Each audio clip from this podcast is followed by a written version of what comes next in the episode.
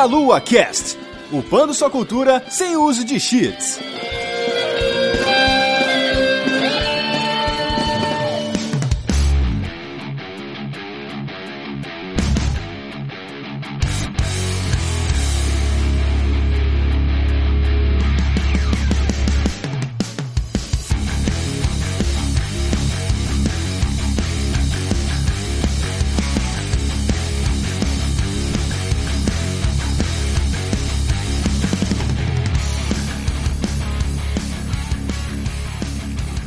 Saudações, queridos ouvintes. Está começando mais um Meia Cast. Eu sou o Renato Seveniani e estou aqui hoje com a Laura. Olá, amores e amoras do Meia Lua. Vamos falar dessas coisinhas que nós amamos e odiamos. Isso. Estou aqui também com o Anderson. Oi, pessoal. E eu já quero um remake de mim mesmo. Estamos aqui também com o Alexandre. Olá, e eu tô aguardando o remaster do Demon Souls. Nossa senhora, hein? Vai esperar ah, bastante, é... acho. é uma aposta, hein? É uma aposta. E também com o Thiago. Então, assim como o Anderson, eu também gostaria de ter aí um remake, até um remaster da minha vida. Quem não, né? Muito bem, gente. A gente está aqui retornando num tema, os remasters, remakes, etc. A gente teve um papo sobre isso lá no Meia Lua Cast 119, lá no longínquo ano de 2016. E agora estamos aqui de novo porque a gente teve eventos recentes aí que nos permitem observar esse fenômeno, né, dos remakes, remasters, etc. por um, um outro olhar, um olhar mais industrial, digamos assim. A gente vai falar desse papo todo aqui, mas antes eu tenho que lembrar vocês que a gente tem o nosso padrim. Então, se você, além de curtir, compartilhar, conversar com a gente no Twitter, no Facebook, no YouTube e etc., você tiver um, uns centavos aí sobrando e puder ajudar a gente a pagar os nossos novos servidores, que a gente fez essa migração bonita de site aí pro meialua.net, ajuda a gente ali no padrim.com.br barra meialua. A gente agradece muito. Você pode pode é, participar do nosso grupo especial e ter seus nomes citados aqui no, no programa também. Se você tem aí uma empresa ou alguma coisa do tipo e quiser patrocinar a gente, falar aqui do seu produtinho, né? Você aí da indústria de jogos, vem falar com a gente aqui que vai ser legal. E, obviamente, lembre de seguir a gente nas redes sociais, essa coisa toda que vocês já estão cansados de saber. Vamos falar aqui então de remasters, basicamente, né? Como foco principal, alguma coisa de remakes, porque nós temos uma anúncio recente aí, né, na Sony, que trouxe algumas coisas que estavam lá no passado, enterradas e esquecidas, de volta. Bom, eu tô considerando que todo mundo sabe o que, que são remakes, remasters, reboots e, e ports, né, e todas essas versões de trazer joguinhos anteriores de volta à vida. Uma pergunta é, nós sabemos a diferença porque tem gente que chama reboot de remaster. São termos que são bastante confusos para as pessoas. Remaster é, você pega um jogo anterior, antigo, etc. E você só mexe no visual dele para que ele fique mais bonito. Mas esse mexer é tipo trocar textura e coisas, digamos assim, simples. Você não mexe na mecânica, você não mexe na história, você não mexe em nada desse tipo de coisa. Basicamente dá um tapa no visual. Isso. Você até pode acrescentar, dependendo da, da situação, acrescenta um elemento ou outro ali que vai tornar ele um pouco mais atual. Mas é isso, sim. Né? Você realmente você não, não altera elementos essenciais do jogo. Exato. Basicamente você passa um, um filtro nele para ele ficar mais atual. Se você jogar o jogo normal e jogar a versão remaster, eles têm que ser o mesmo jogo, só visualmente e sonoramente melhores. Exemplo, o primeiro Last of Us, que tem pro PS3 e pro PS4, e Final Fantasy X. Uhum. De remaster a gente tem exemplos de monte, né? Dark Souls, por exemplo, né? O primeiro. Darksiders 2. God of War. Todos os jogos que sofreram upgrades por conta de Xbox One X, por exemplo, para rodar em 4K, a gente poderia considerar eles todos remasters, apesar de você estar jogando a mesma cópia, o jogo da mesma geração, etc. Ainda tem um nível de remaster aí nessa situação. A gente tem aí uma outra situação que são os remakes e reboots, e eles são mais confusos, eu diria, que esse é o ponto que dá para misturar mais, uhum. né? Porque um remake é você pegar um jogo anterior e refazer ele. Só que não existe regra sobre o que é refazer esse jogo. Você pode mexer em tudo ou você pode mexer em quase quase nada e ainda assim ser chamado um remake. Se você reprogramou ele, já era. A gente tem exemplos aí de, de jogos que fazem as duas coisas, né? É, tanto ele faz é, exatamente igual ao, ao jogo de origem, tanto quanto ele muda completamente. Mas desde que você pega o jogo e refaça do zero, já configura como remake aí. Exato. É, um exemplo bem simples que todo mundo conhece, que não é tão recente, são os jogos do Pokémon. O Fire Red, Leaf Green, Soul Silver, Heart Gold. Eles são remakes das versões Fire Red, Silver e Gold. São jogos com a mesma história, mas adicionado algo novo e com novas mecânicas e um novo, um novo gráfico, basicamente. Sim. E temos dois jogos que fazem as coisas diferentes. Temos o Resident Evil 1 Remake e o 2, que o 2 mexe mais coisa ainda. E o 1 basicamente refaz o jogo acrescentando algumas coisas a mais. Ele é um remake porque ele foi refeito todo do zero, adicionar um pouquinho mais de coisa. E já o Resident Evil 2, agora que eles nem chamam de remake, mudou tudo, né? É, hoje eles chamam de reimaginação justamente por isso. Ficou tão diferente do conceito original do jogo que eles têm até certo receio de chamar de remake. Embora seja, é um remake, de fato. Eles têm receio porque eles fizeram cagada. É. Essa é a verdade. o jogo é bom, mas em questão de chamar o Resident Evil 2 de Resident Evil 2 é cagada. A gente tem a situação de reboot, que eu acho que o exemplo mais fácil é o Tomb Raider, da Lara Croft, que a gente teve vários jogos, e os jogos mais novos, né, desde 2013, eles são reboots porque eles estão recontando a história da Lara, não conta a história dos jogos originais, então não pode ser considerado um remake daqueles jogos, mas de certa forma ele é um remake técnico, né? Você tá refazendo toda a ideia de jogabilidade dele, só que numa história que tá começando do zero e que a princípio ignora tudo que veio antes, né? Claro, você pega um- uma proposta de personagem, uma proposta de tema e você reconstrói ela completamente. Isso é um reboot. Só que aí a gente tava falando do Resident Evil 2 e existiu, por certa forma existe, a conversa de se ele é um remake ou é um reboot. Porque ele muda em tantas coisas, inclusive história, ele fica meio num limbo ali, né? Nem a Capcom sabe o que é. Eles desistiram de tentar. Tem jogos que fogem um pouco do padrão, por exemplo, Dark Souls 1 Remaster, ele se diz remaster, mas ao mesmo tempo tem áreas do jogo que tu não pode entrar como tu entrava no original. Tem que mudar o cenário, mudar como se atinge alguns lugares. Não é nem remaster nem remake. E não é reboot. E não é reboot. Ele tá num limbo. É justamente por isso que existe a confusão, né? A própria indústria ela não sabe direito o que fazer, né? O que ela tá fazendo, se é um remaster, se é um remake, se é um reboot, ou não sabe pelo menos como chamar aquilo. Uhum. É que só, é sobre o reboot só, eu tenho certa resistência em chamar certas coisas de reboot, porque pra mim reboot ele é diferente do remake ou do remaster, que ele trata mais de aspectos mais técnicos do jogo, da criação, de desenvolvimento, ou só algum fator mesmo gráfico. Eu acho que o reboot ele é mais conceitual, sabe? É mais você resetar uma história do zero, assim, contar uma, uma história totalmente diferente, esquecendo tudo que existia antes daquilo. Uhum. A gente tem uma situação na qual a gente tem é, jogos que são portados de uma tecnologia para outra. Em alguns momentos, esses portes eles dão uma remasterizada junto. Por exemplo, se a gente pegar um jogo no Nintendo Wii, foram passados de alguma forma pro 3DS, por exemplo, eles têm que dar uma repaginada gigante nessa ideia, porque eles estão fazendo um port, pegando toda aquela mecânica que tá numa situação, passando para outra. Só que eles também estão remasterizando de certa forma, né, para poder garantir que funcione naquela outra plataforma. Mexe em textura, mexe em um monte de coisa. Se a gente for pensar no próprio Mortal Kombat 11 atual, Sim, sim. é um port pro Switch, né? Sim, porque quando você realiza o port, principalmente se é para algum console da Nintendo, você tem que fazer modificações no modo como o jogo funciona. Por exemplo, o Dark Souls foi receber o port pro Nintendo Switch. É completamente diferente o controle do Switch do controle de um PlayStation. Não só o controle, né? Mas capacidade de performance mesmo do O Switch. port pode ser visto como uma adaptação do jogo, inclusive. Sim, sim. Esse cara fica num, numa situação complicada. Se a gente tá falando, por exemplo, de um jogo de uma geração anterior que é passado por uma geração nova, se ele for só portado, quer dizer que ele vai ficar com o mesmo gráfico, vai ficar com as mesmas coisas, né? Você vai jogar basicamente o mesmo jogo. Só que se a gente estiver falando, por exemplo, de um PlayStation 3 para um PlayStation 4, a tecnologia deles são completamente diferentes. Então talvez eles tenham que, de certa forma, fazer um- uma parte de remake ali no meio, né? E tem uma parte de remaster que os caras vão enfiar também para tentar deixar ele mais bonitinho. Então,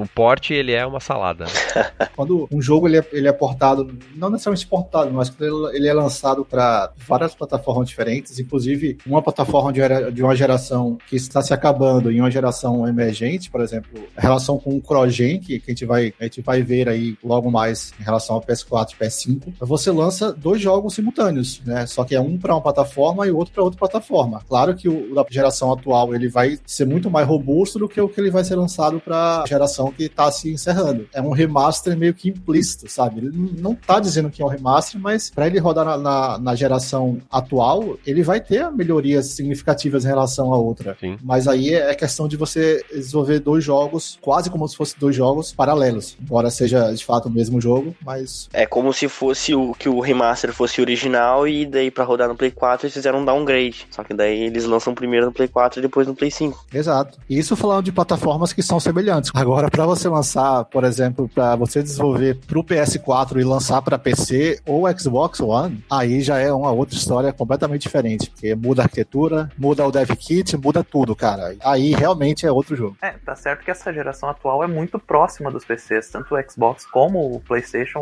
usam a arquitetura de PC praticamente, né? Diferente da anterior, né? Que eram completamente diferentes, né? Cada console era um tipo de arquitetura bizarramente diferente do outro. Sim, tanto que nas gerações anteriores era muito mais visível a questão dos exclusivos, exclusivo para PS4, exclusivo para Xbox, exclusivo para PC. E agora, se não sai para PC, você praticamente não tem mercado e não tem mais por que não lançar para PC. Na geração do PS3 e Xbox 360, desenvolver pro PS3 era um pesadelo, cara. A arquitetura do PS3 era uma coisa muito complicada, ninguém gostava de desenvolver PS3 e quem desenvolvia PS3 só sabia desenvolver PS3. É, tanto que o 360 eu acho que foi um console bem mais sucedido do que o PS3, principalmente considerando que o PS2 foi um dos consoles mais populares da história. É, no final da vida dos dois, eles empatam em questão de venda. Há quem diga que o PlayStation 3 vendeu mais, há quem diga que o, o Xbox vendeu mais, porque os números não são completamente divulgados, etc. De qualquer forma, em questão de performance inicial, pelo menos, até meio da vida da, da geração, com certeza o PlayStation 3 estava atrás, por causa dessa dificuldade, né? Os desenvolvedores tiveram que reaprender a desenvolver para o PlayStation 3, sendo que no Xbox original para Xbox 360 eles são muito próximos do PC, sempre foram, né? E o PlayStation 2 é, até que era ok, assim, mas o, o, PlayStation 3 os caras fizeram um treco tão diferente, realmente tiveram que refazer tudo, né? Repensar como que eles desenvolviam para aquela plataforma. E aí isso deu uma quebrada na performance inicial, digamos assim, né, do Play 3. Mas vamos direcionar a conversa aqui. E o que que a gente tem dentro da conversa de jogos e da indústria? O que que a indústria tem feito de remakes, remasters, etc? Qual é a atitude dela nesse final de geração que impulsiona esse mercado? Porque a gente está trabalhando ali no começo da vida do PlayStation 4, a gente tinha o apelido do PS4 ser o PS3 Remaster, porque tudo que saía no final da vida do PS3, pelo menos, saía pro PS4 remasterizado. Existe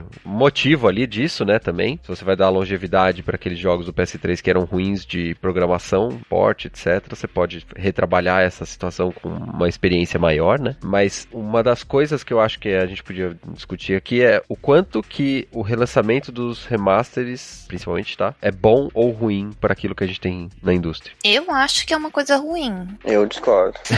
bom, é o mesmo motivo porque nós vemos muitas séries sendo renovadas, tipo na Netflix, ou recebendo novas temporadas, ou até mesmo os filmes agora que estão recebendo, abre aspas, versão live action ou reboots. Eles estão tentando ganhar dinheiro a princípio das coisas que nós jogamos ou no PS1 ou em consoles anteriores, tentando ganhar dinheiro com a nossa nostalgia. Isso nem sempre é bom, porque, um, remasters e remakes eles têm muito mais chance de dar errado do que dar certo. Dois, acaba sendo algo muito mais caro, principalmente para a Sony, do que a Microsoft fez com o Xbox, porque uma maneira deles conseguirem gente comprando o Xbox One foi criar a ferramenta da retrocompatibilidade. O único caso grande que eu consigo pensar de remake de jogos novos ou de remaster que a Microsoft fez foi quando eles fizeram a remasterização dos jogos da Rare, que são jogos clássicos pro Xbox e que vendeu relativamente bem, considerando que eram jogos super antigos, que era uma maneira de conseguir dinheiro do pessoal com mais de 25, 26 anos, principalmente o pessoal que estava começando a entrar nos 30. A Sony tá perdendo muito dinheiro fazendo só fazendo remaster. Uma das coisas que vai vir no PlayStation 5 é a retrocompatibilidade. A minha visão é um pouquinho diferente, eu discordo um pouquinho da Laura, porque a gente tá numa geração onde a gente tem um 4K, agora vai entrar no Play 5 aí, o novo Xbox. Só que não tem como fazer um remaster, um remake na época do Play 1, porque agora é que a gente tem história, agora é que a gente tem um jogo antigo que pode ser adequado a uma masterização HD, sei lá, 4K. Por exemplo, Dino Crisis, o Dino Crisis, que eu jogava muito quando criança, Silent Hill, eu adoraria ver eles em 4K hoje. Você imagina os sustos que eu ia tomar olhando, jogando Silent Hill, uma geração que tem tantos detalhes detalhes, capacidade gráfica, poder gerar novos recursos. Então, assim, eu acho que agora é a hora que as empresas estão vendo essa mina de dinheiro, porque a gente tem nostalgia, como a Laura falou, só que assim, antes a gente não tinha. Agora a gente tem a história dos jogos, a gente já viu os jogos que já aconteceram, a gente pode criar isso agora. Na época do Play 1 não, tem, não tinha isso, não tinha um criar um remaster. O jogo já tinha sido lançado recentemente. Mas como um remake, por exemplo, do Resident Evil 2, que foi feito do zero, é um jogo novo. Agora, vender Dark Souls 1 remaster a full price, 250 reais, onde nem mesmo o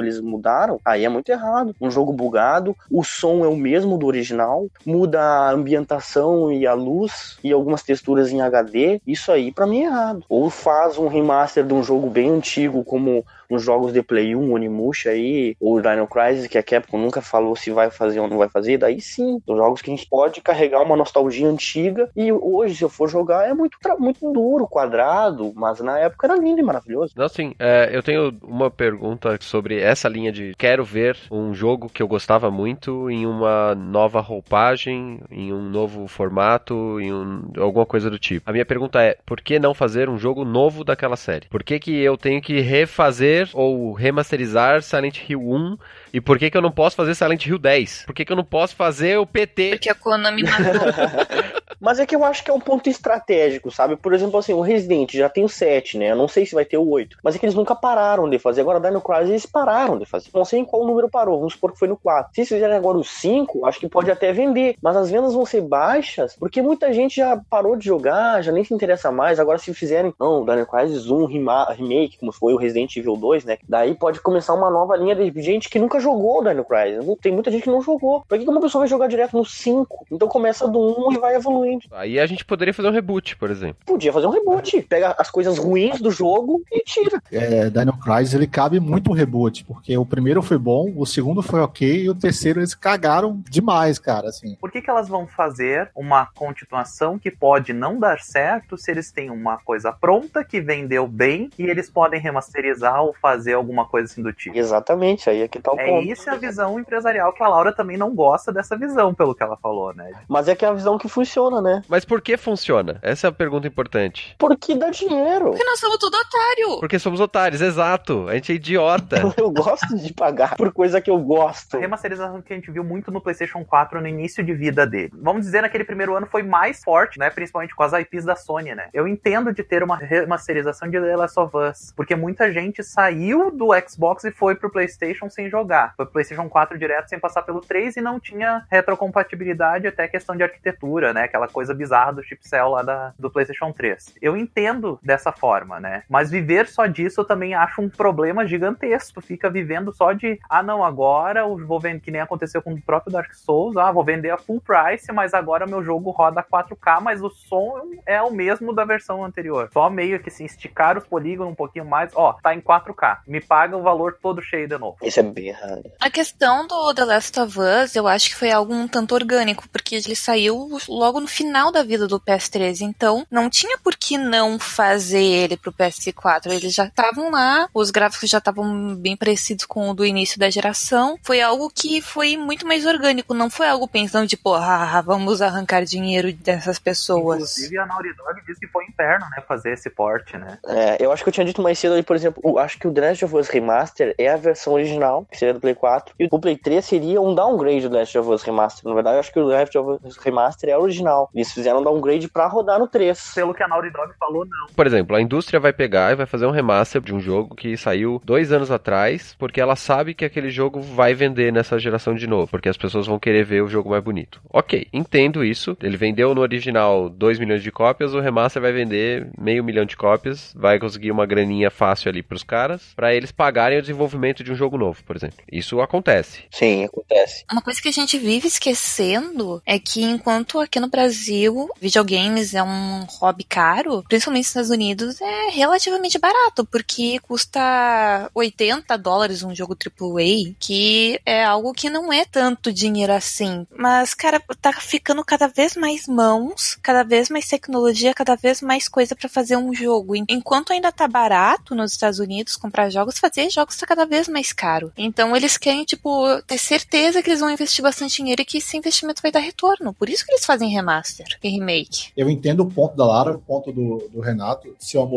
Eu acho que, de certa forma, é uma muleta. Mas eu tô mais com o Alexandre e também com o Anderson nessa questão de que ele funciona das duas formas, sabe? É, tem essa questão da transição, que eu concordo, é até natural que, que você pega um jogo que foi lançado no final da vida útil do console para ser aproveitado na próxima, até porque o console no lançamento ele tem que fazer um catálogo de jogos ali. Agora, assim, eu acho, cara, que o remaster, principalmente de jogos mais antigos, ele funciona mais como, digamos, uma curadoria, sabe? Assim, é manter aquele jogo vivo para gerações mais novas. E apresentar também. Mas a retrocompatibilidade faz a mesma coisa e eu não pago de novo, cara.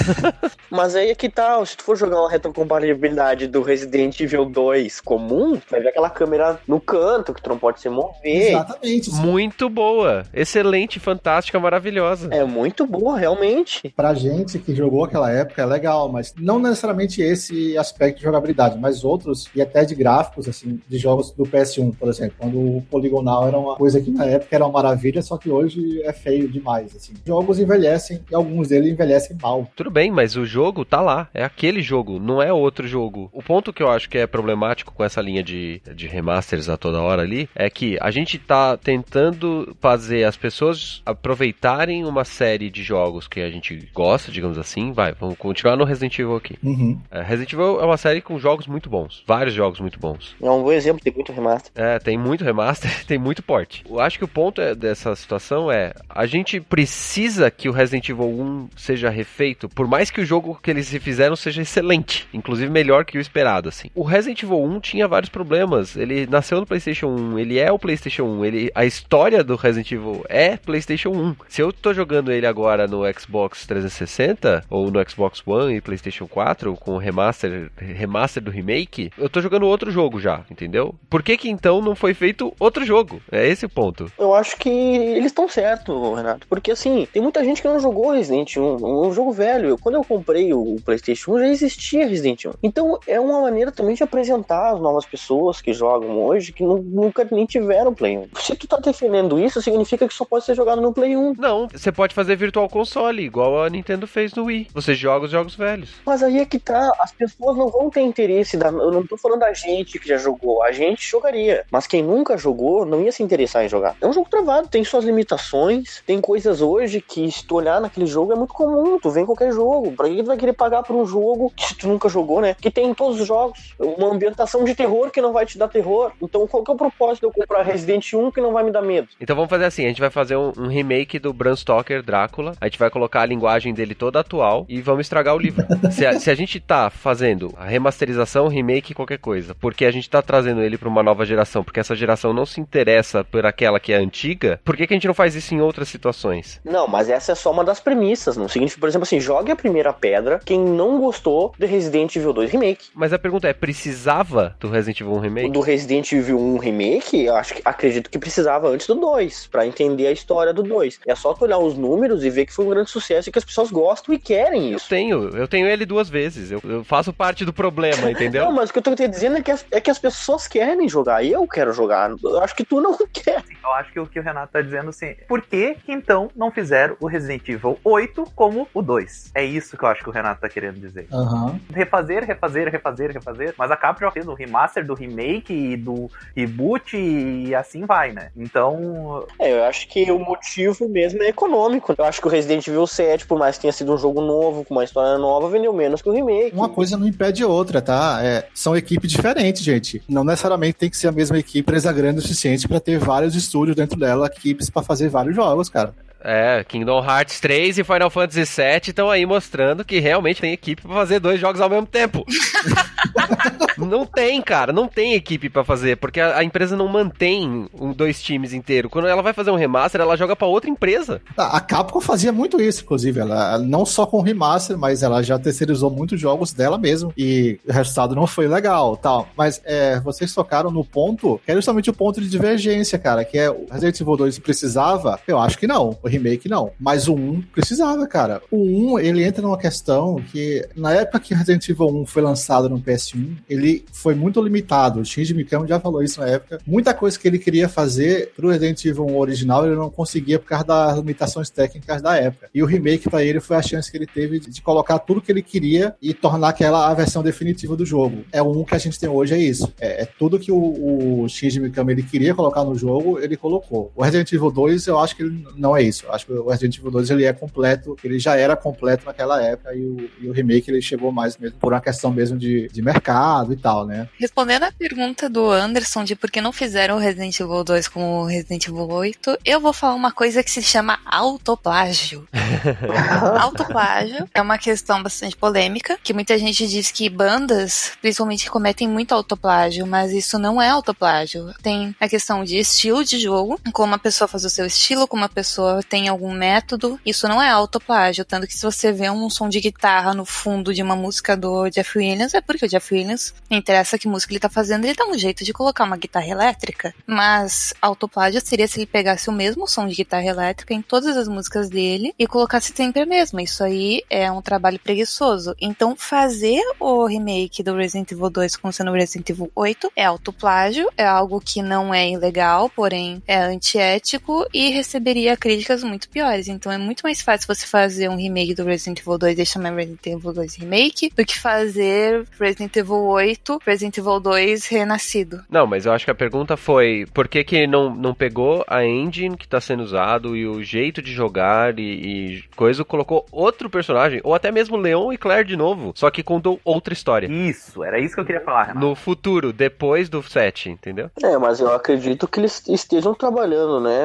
com um roteiro e tal. Eu acho que eu não conheço o método de produção, não sei se é demorado, mas eu acho que enquanto eles pensam, e formulam e fazem o 8, nesse meio tempo fazer o remake do 2 é aceitável, desde que o 8 saia. Resident Evil não é Final Fantasy, você não pode simplesmente fazer vários jogos com o mesmo título e ter um cara chamado Cid no meio e dizer que é a mesma franquia. o Resident Evil, por mais que o 7 não tenha seguido a linha da Umbrella, são todos dentro da mesma história. Então, o Resident Evil 7, ele se passa no mesmo universo, é uma quem fez lá a menina com uma arma biológica concorrente da Umbrella, tanto que no final do jogo a Umbrella que vai lá pegar eles e com certeza eles não saíram a salvo no meio daquela destruição toda. Por isso que não tem o Resident Evil 8 ao invés do 2, porque não é Final Fantasy. Exatamente, eu concordo. Eu acho que continuar a história é muito mais difícil do que fazer um jogo novo também. Tem que fazer sentido, né? Ela testou um modo de jogo e testou outro. Ela tá testando com a gente pagando ela para ver o que, que, que, fica melhor para ela. Você fazer um jogo novo, queira ou não, assim, é, mesmo que seja internamente, mesmo que não seja uma coisa tão explícita, você tem que fazer o quê? Você tem que fazer a pesquisa de mercado. Se fazer uma remasterização ou um remake, a sua pesquisa de mercado tá feita. Exatamente. Pega o que o jogo vendeu lá atrás, tá aqui, ó, tá aqui essa pesquisa. Quem jogou lá vai querer jogar de novo. Imagina quem não pagaria para jogar Silent Hill. Pago agora, me dá. Cara, me dá Silent Hill. Exatamente, é nisso que eles pensam. Tem outra questão de fazer remasterização ou remakes de jogos muito antigos. Vamos puxar pro exemplo de remake que recentemente saiu da geladeira, que é o Final Fantasy VII. Aham. Cara, o Final Fantasy VII saiu lá na década de 90. Muita coisa a respeito do público, a respeito da cultura dos games, até mesmo de questão do, de ética, o que tu pode ou pode não abordar de temas, mudou completamente. Tem cenas, por exemplo, lá no Honeybee, que, convenhamos, tem uma cena do Cloud uh, numa banheira de água quente com um monte de caras que até hoje eu não entendi qual é o propósito narrativo daquela cena. E é muito mais difícil de acreditar que o Dom Cornell vai confundir o Cloud com uma menina com os gráficos feitos e ainda tem a questão da flashback em Nibelheim que tem a opção de você colocar o Cloud e roubar as calcinhas da Tifa. Esses são tipos de coisa que além de serem imorais e levemente sexistas, Aham. não vai funcionar na narrativa de hoje. E nem vai estar, né? Então tem a própria questão que quando você faz um remake, você tem que ao menos adaptar a narrativa e o modo de jogo, porque Final Fantasy VII é um jogo de turnos. O jogo de turno não funciona mais. Hoje em dia ele provavelmente vai receber uma mecânica de combate semelhante ao Final Fantasy XV. Não importa quão bom esse remake seja, ele vai ser pior que o original. É esse o meu ponto. Porque eles estão mexendo em coisas que, na minha visão, são essenciais pro que o jogo era. Eu não tô falando nem das cenas que a Laura citou, porque eu acho que essas realmente não fazem o menor sentido. São completamente desnecessárias. Mas o, em questão de mecânica, eles vão transformar um jogo de turno que tinha uma questão de estratégia, do uso das matérias, dos summons, etc, tal, tal, tal, tal, e vão transformar num jogo de ação onde você não tem controle sobre o que, que os seus amiguinhos vão fazer, entendeu? Bom, tem a mecânica de táticas que muita gente não gostou no Final Fantasy III, e eu gostei, que ao invés de você ser estratégico, montar as magias, etc., você montava as formações. E então era um jogo mais tático do que estratégico, e quando você fazia summons, você tinha um contador do lado que dizia por quanto tempo a tua summon ficava lá para tu usar ela em combate. É possível que eles vão reutilizar esse tipo, mas a gente não sabe, porque eles não falam muito e até o que eles falaram não é o suficiente. Até sair esse trailer aí da, da State of Play, semana passada aí, cara, eu achava que eles tinham esquecido o Final Fantasy VII. Eu achei que tinha morrido. Esse remake deles foi um caixão que eles mesmos pregaram para eles mesmos, porque o que aconteceu? Quando eu tava fazendo a transição do PlayStation 2 pro PlayStation 3, e eles queriam fazer uma amostragem de como seria os gráficos, eles usaram a cena inicial do Final Fantasy VII, que muita gente, antes de ficar sabendo que isso é, é só uma mostragem de gráficos para mostrar como era antes e como era agora, eles acharam que ia ser um remake. E toda E3 que rolava, todo evento que a Square Enix ia, e todo mundo ficava dizendo remaster, remake do Final Fantasy VII. Aí chegou num ponto que eles estavam meio ruim das pernas e disseram, quer saber, a gente vai fazer. E isso foi a E3 2015. E agora a gente tá quatro anos com informações mínimas, as expectativas estão lá embaixo, isso pode ser muito ruim ou muito bom pro Final Fantasy VII, mas eu quero muito que Final Fantasy VII Remake seja bom, porque é o jogo da minha vida. Foi o jogo que me disse tudo que eu queria num videogame. Agora eu tô muito tipo, ah. Eu quero que todo jogo que saia seja bom. Né? Eu acho que todos estamos na mesma página aqui. Agora, a gente tá mexendo aí né, no caixão da Square. O problema da Square lidar com coisas que a comunidade pede. Kingdom Hearts 3 demorou 10 anos. Final Fantasy XV demorou não sei quantos anos. Era pra ser o 13, não era pra ser o 15. Era pra o 13 versus 2 e aconteceu isso porque mudou de diretor e completamente de roteiro. Tanto que se você vê os trailers do 13 e 2 e do 15, duas histórias completamente diferentes e a Luna Freya servia pra bem mais coisa. Ah, então a Square também é campeã, né, de, de remaster aí. Só Kingdom Hearts teve 500. Ah, é porte de tudo quanto é tipo. Falando dessa situação, usando a Square de exemplo, a comunidade pede coisas. A empresa faz porque a comunidade pede e não necessariamente faz porque eles querem fazer. E aí a gente tem um resultado muitas vezes duvidoso ou essa enrolação maldita que eles têm. E se a gente for ver, o caso do Final Fantasy XV me deixa muito com medo do Final Fantasy VII, do jeito que eles querem lançar. O processo deles é,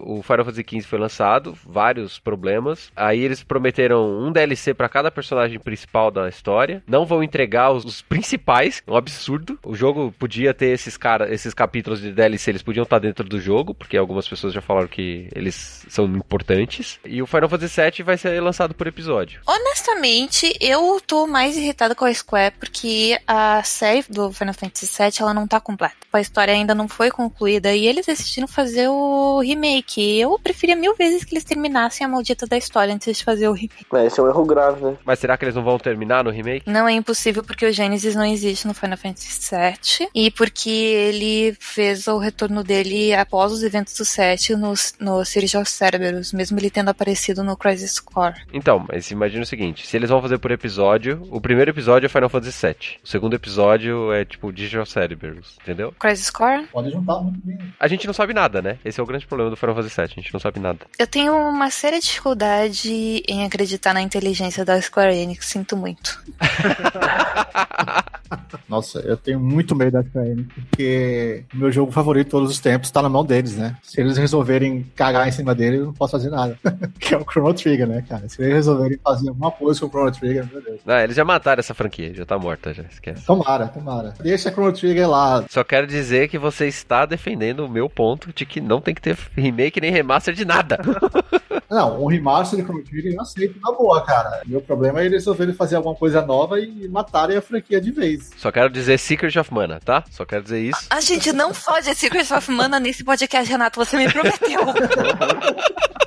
Nós temos. Nossa, geralmente no Meia Lua, queridos ouvintes, nós falamos de tudo, mas tem certas coisas que nós não conversamos, como por exemplo, não se fala mal de God of War.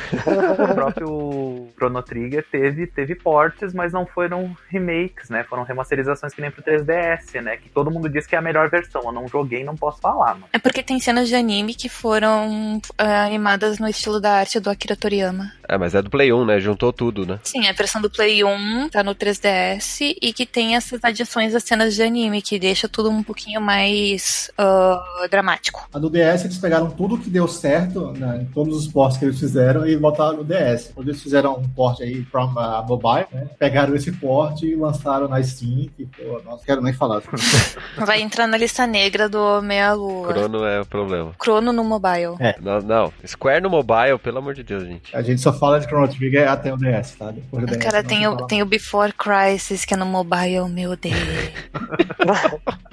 Acho que nós não falamos de jogos mobile. A gente pode falar de jogos mobile, só fazer porte pro mobile de videogames é algo que é muito fadado ao fracasso. Por quê? Os nossos consoles de videogame, mesmo, eles têm a versão, questão principal deles, que é jogar jogos. Uhum. Os PCs, eles possuem mais poder de processamento, então eles podem ser multiuso. Mas, quando vai pro mobile, isso é algo extremamente complicado. Por quê? Porque ele tem mais funções. Ele tem a função de agenda, ele tem a função de comunicação, ele tem a função de organização, tem a função de mobilidade e ele não possui tecnologia dele para segurar esse tipo de gráfico ou para durar bastante tempo a bateria. Então, se você pega um jogo que foi feito para um console, para um computador ou até mesmo para um portátil e coloca para a plataforma mobile, e não vai dar certo nunca. Então, não precisamos falar mal dos jogos mobile, não. Os jogos nos celulares, os mobiles, eles existem para todo mundo aproveitar. A gente não pode ter esse preconceito. A gente tem que falar mal dos portes. Os portes para mobile nunca vão dar certo. Fora o controle, né? Se a gente pegar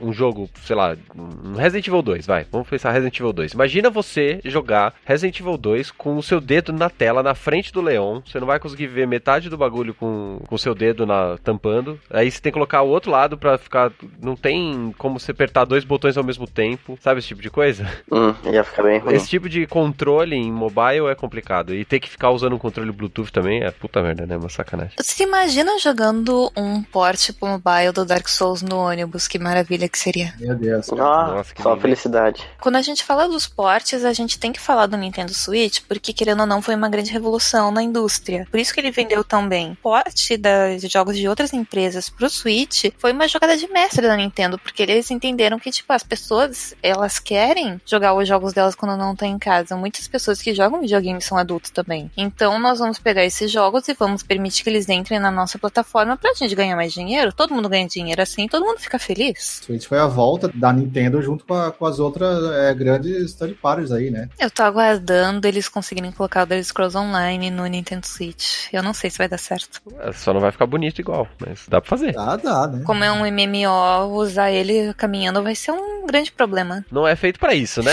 Mas Eu não recomendo você jogar qualquer coisa caminhando, mas beleza. Lembrete para todos os ouvintes: existe uma coisa na rua chamada poste.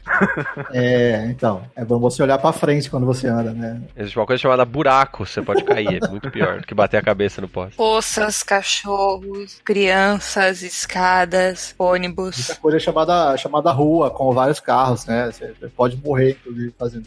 não ande jogando, gente. Não recomendo nem jogar Pokémon Go caminhando, gente. Eu ia falar isso. Fácil de se distrair. Esse esquema dos portes no Switch, e eu acho que porte no geral é, interessante pra indústria, porque ele também tem essa, esse viés de vamos acumular dinheiro com algo que já tá garantido, Uhum. e ele não exige tanto, principalmente com as novas engines, que eles já meio que já fazem quase todo o serviço da, da situação ali. As- os desenvolvedores vão me matar agora, mas tudo bem. A gente já conversou né, sobre desenvolvimento de jogos aqui no, no podcast algumas vezes. Existem características e exigências diferentes de cada fabricante de console para o quanto o seu jogo tem que estar otimizado para aquela plataforma, né? A gente sabe que portar coisas dá para fazer mal feito. A gente vê diversas versões aí que a gente tem num console sendo excelente e no outro sendo uma porcaria. E eu acho que essa situação de você portar o jogo, principalmente numa situação do Switch quando ele é portátil, né? Portar pro portátil. Uhum. Eu acho fantástico, porque, cara, eu não consigo jogar videogame em casa direito. Tô na rua, é, é muito mais fácil eu jogar no metrô do que se eu jogasse na, na minha sala. E aí eu acho que é- é- tem vantagens nessa situação, de você disponibilizar esse jogo para todas as plataformas possíveis e imagináveis. Não, é que aí vai de dev kit pra dev kit, né, cara? Depende muito se aquela plataforma para qual você vai portar tem uma arquitetura interessante para você, desenvolvedor, ou não, né? Mortal Kombat 11 pro Switch, né? Disse que tava meio travado. Sim. Sem falar que os diferentes consoles, eles possuem diferentes demografias, diferentes alvos. A Nintendo própria, elas são jogos mais família, jogos que são um pouquinho mais PG, mais para crianças e o pessoal que tá no início da adolescência. Então, eles vão, a Nintendo vai desenvolver jogos diferentes, mas enquanto existe o fator nostalgia, o fator fã, o pessoal que gosta legitimamente dos jogos mais infantis da Nintendo, eles vão ter que fazer esses portes, porque ao mesmo tempo eles estão suprindo a necessidade desse público mais velho de comprar outro console. Uhum. Eu acho que vale muito que nem na, na questão que aconteceu o Switch é fortes, na questão de jogos de Wii U. O Wii U vendeu muito mal. E daí agora o Switch vendendo muito bem é a oportunidade que muita gente vai ter de jogar jogos que eram bons, mas que ninguém teve acesso, porque o Wii U, ninguém entendeu direito no lançamento o que era o Wii U, né? E daí vendeu muito mal, né? E isso eu acho muito válido. Tu puxar aqueles jogos que estavam lá, estavam presos ao Wii U, e agora vem pro Switch que é uma plataforma muito mais promissora, né? O próprio Breath of the Wild, né? Exato. O Breath of the Wild, ele foi um excelente console seller pro Switch, porque se tem uma coisa que jogos de mundo aberto fazem é consumir uma quantidade gigante de tempo, porque você não quer só fazer a história, você quer explorar o mundo, você quer ver as loucuras que acontecem, você quer ver os diferentes cenários, você quer realmente dar uma voltinha no mundo antes de completar toda a história dele, e até mesmo depois que completar a história. E tendo essa possibilidade com um console que é tanto para ser portátil, facilita muito, porque assim a pessoa consegue ver, ah, eu posso sentar aqui e jogar, mas eu tenho que viajar de ônibus por 12 horas, então posso continuar o meu jogo sem ficar querendo continuar ele quando chegar em casa. Fora que um jogo desse que você vai gastar 150, 200 horas jogando, para um console que inicialmente não tem jogo, é uma bela maneira de você fazer o cara estar entretido com o seu console, mesmo não tendo tantas opções assim. E, e esses portes, né, do Wii U pro Switch realmente são jogos muito bons. Eu estou esperando o Star Fox Zero, o esporte dele, para resolver essa porcaria de controle e aí finalmente jogar um jogo Star Fox decente, né? Mas a Nintendo não vai fazer. Eles fizeram Starlink com a Ubisoft. É... Não sei o que mais a gente tem para falar sobre remakes, masters e reboots. É que é difícil falar sobre reboots, porque reboots a gente fala como se fosse um jogo novo mesmo. É, re reboot realmente é menos polêmico no final das contas, né? Eu acho que o reboot acaba sendo menos problemático, porque mexe um pouquinho menos com o sentimento da pessoa, porque ele não tá querendo ser igual, refazer aquela coisa, quer dar uma outra forma. Eu acho que isso acaba sendo um pouquinho menos doloroso. Diferente de tu dizer que tu vai refazer aquela obra e tu não vai mexer e daí tu mexe. E isso que é que mexe mais com a pessoa, porque tu vai refazer de uma outra forma e daí tu dá uma mexida aqui, dá uma mexida ali, daqui a pouco tá um pouco diferente, já mexeu com o sentimento do fã, o fã vai ficar arrancando os cabelos. Então eu senti isso com Resident Evil 7, então, porque eu acho que deu uma mudada boa do jeito que é apresentado o jogo, do que, que é um zumbi e o do próprio vírus. Eu acho que poderia ser um reboot, então, Resident Evil 7. Mas ele segue a história. Ele não tenta voltar lá atrás e refazer tudo e mudando tudo. Eu acho que o reboot ele é um recurso, talvez um mal necessário, que até o próprio Resident Evil talvez ele esteja precisando, sabe? Nossa, vou apanhar muito agora.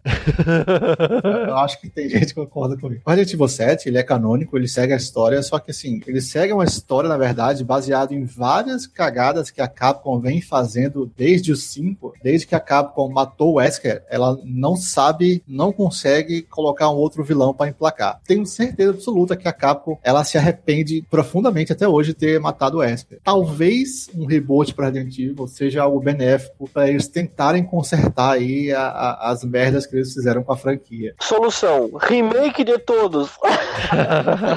Tem uma coisa que eu observei como consumidora de mídia de entretenimento é que se você faz mais de três, mais de uma trilogia, tá fadada ao fracasso. Concordo também. Eu não tô dizendo que uma trilogia não pode cagar, não pode fazer besteira, não pode ser muito errado. Claro que pode, afinal nós somos seres humanos, a chance de dar cagada é muito maior do que a chance de dar alguma coisa certa. É, eu vejo muito isso em jogos de FPS. Bom, o BF tem cinco, já podia ter terminado no terceiro. Battlefield só precisava do primeiro, não precisava dos outros. É verdade. Pra mim só precisa do três. Não, é que eu lembro que uma vez todas as franquias de jogos estavam se tornando um FPS, como por exemplo o Resident Evil, agora tudo vai se tornar Battle Royale. Battle Royale é o novo FPS. Nossa, vamos fazer Battle Royale da Resident Evil. Pô, o diretor do Dark Souls falou que queria fazer um Battle Royale. Ai, Jesus, amado. Ele vai fazer o Battle Royale com os fãs se degladiando se Sekiro vale a pena ou não vale a pena.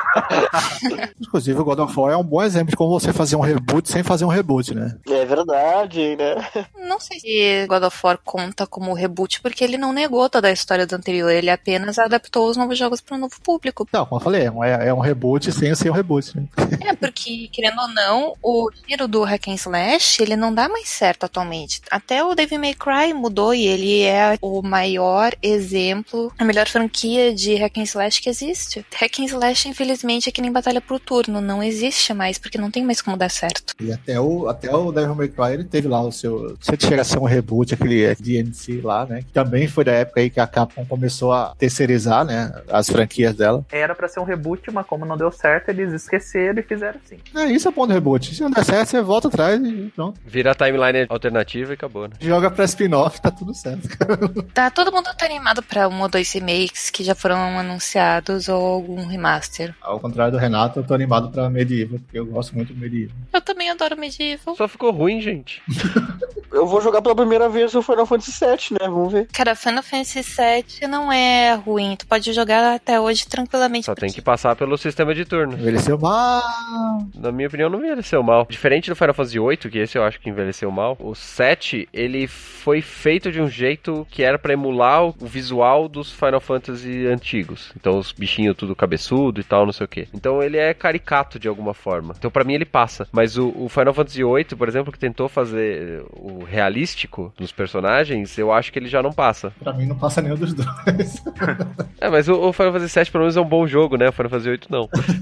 É, eu ainda jogo Final Fantasy VII de vez em quando. Eu nunca joguei. Vergonha pra tu, vergonha pra tua vaca. A gente tá falando aqui bastante coisa sobre o que a gente acha legal, o que não acha legal do- dos remakes, remasters, reboots, etc. E dos ports. Mas tem uma coisa que eu acho que a gente podia usar aqui pra poder fechar essa conversa, que é a gente vai ter uma geração nova ali em 2020, chegando o PS5 e o Xbox 2. E aí a gente vai ter de novo potencial de termos remasters a rodo no começo da geração. Só que essa geração, ela já. as- a gente tá na oitava, é isso? Ela já tá meio quebrada, porque a gente já tem remaster dentro da própria geração. A gente tem o Xbox One padrão, o Xbox One X, a gente tem o PS4 e o PS4 Pro, né? E aí a gente já tem um certo nível de remasterização, a gente até citou isso lá no começo. A minha pergunta é: vocês acham que nesse começo de geração a gente vai ter o mesmo problema que a gente teve, problema entre aspas, né? De ter que relançar os jogos de novo, ou a gente vai ter retrocompatibilidade, todos funcionam, a gente não precisa fazer nada e não precisa pagar duas vezes pelo mesmo jogo? Eu não sei no Xbox, porque não vi muitas novidades, ou a Microsoft tá falando muito menos dele do que a Sony tá falando do PlayStation. É, a PlayStation a gente sabe algumas coisinhas que, que a Sony vai fazer por causa dos vazamentos de algumas patentes que o pessoal acabou encontrando. Uma delas diz a respeito da retrocompatibilidade. Eu acho que a Sony aprendeu a lição deles, que é muito mais barato fazer a questão da retrocompatibilidade do que se arriscar em fazer remakes e remasters e gastar muito dinheiro para pouca venda ou para um lucro quase in- inexistente. Uhum. Então, eu acho que vai existir os remakes e o remaster ainda, mas vai ser muito menor do que nessa geração. Sony já confirmou que vai ter retrocompatibilidade, né? Teve o executivo da Sony que falou recentemente que retrocompatibilidade é certo. Então, é pra só colocar o disco e sair rodando. A Microsoft, o ano passado,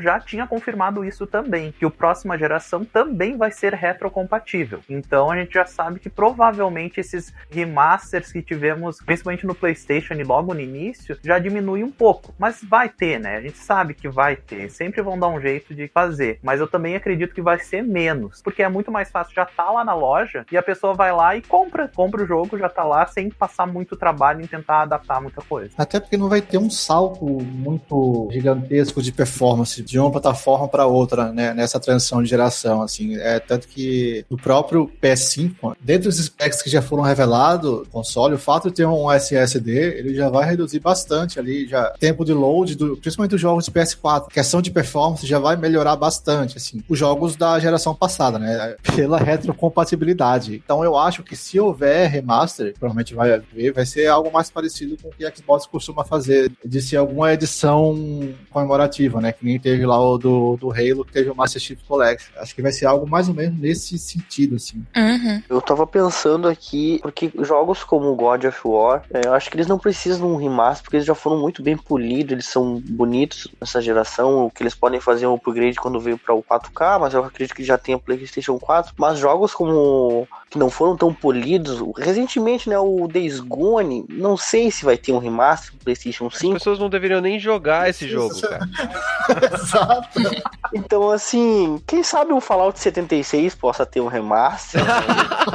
Fallout 76 não tem como ter remaster porque não é o gráfico quebrado, é o jogo inteiro. É reboot, rebuta o Fallout. Eu acho que tem jogos que já vão vir na cross-gen, já com essa opção de remaster. Esse jogo do Kojima vai vir com essa possibilidade, né? O Death Stranding. Pra Play 5 aí com Ray Tracing, né? Eu acho que o Ray Tracing vai ser muito bom até nesse jogo, porque vai ter muita chuva, tem aquela coisa toda. E eu acho que dá, dá pra abrir uma janela pra ganhar mais um dinheiro em cima desses jogos. Né? Eu tenho uma pergunta então. A gente tem jogos que são atualizados, certo? Jogos digitais, DLCs, etc.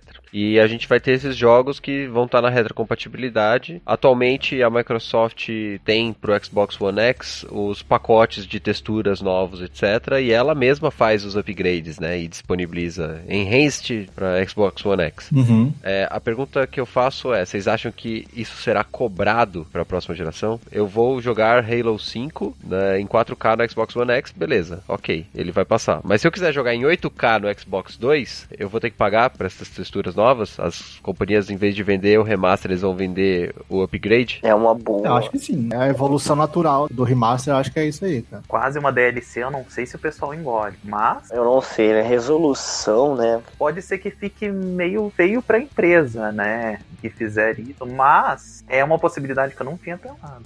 Eu não tinha pensado nisso. Jogos que não tem 4K, 8K, eu acho que só a retrocompatibilidade não dá conta. Eu acho que é necessário uma mudança no jogo e com isso eles vão colocar a venda, né? Bom, eu acho que eles vão cobrar e vai dar ruim, porque PC não cobra essas porra, porque os caras fazem tudo no mod. Uma boa opção poderia ser vir a comunidade de criação de mod pra nova geração, né? Só quero saber, vai ter Minecraft em 8K? Ah, vai ter. Os quadrados vão vão ser arredondados agora.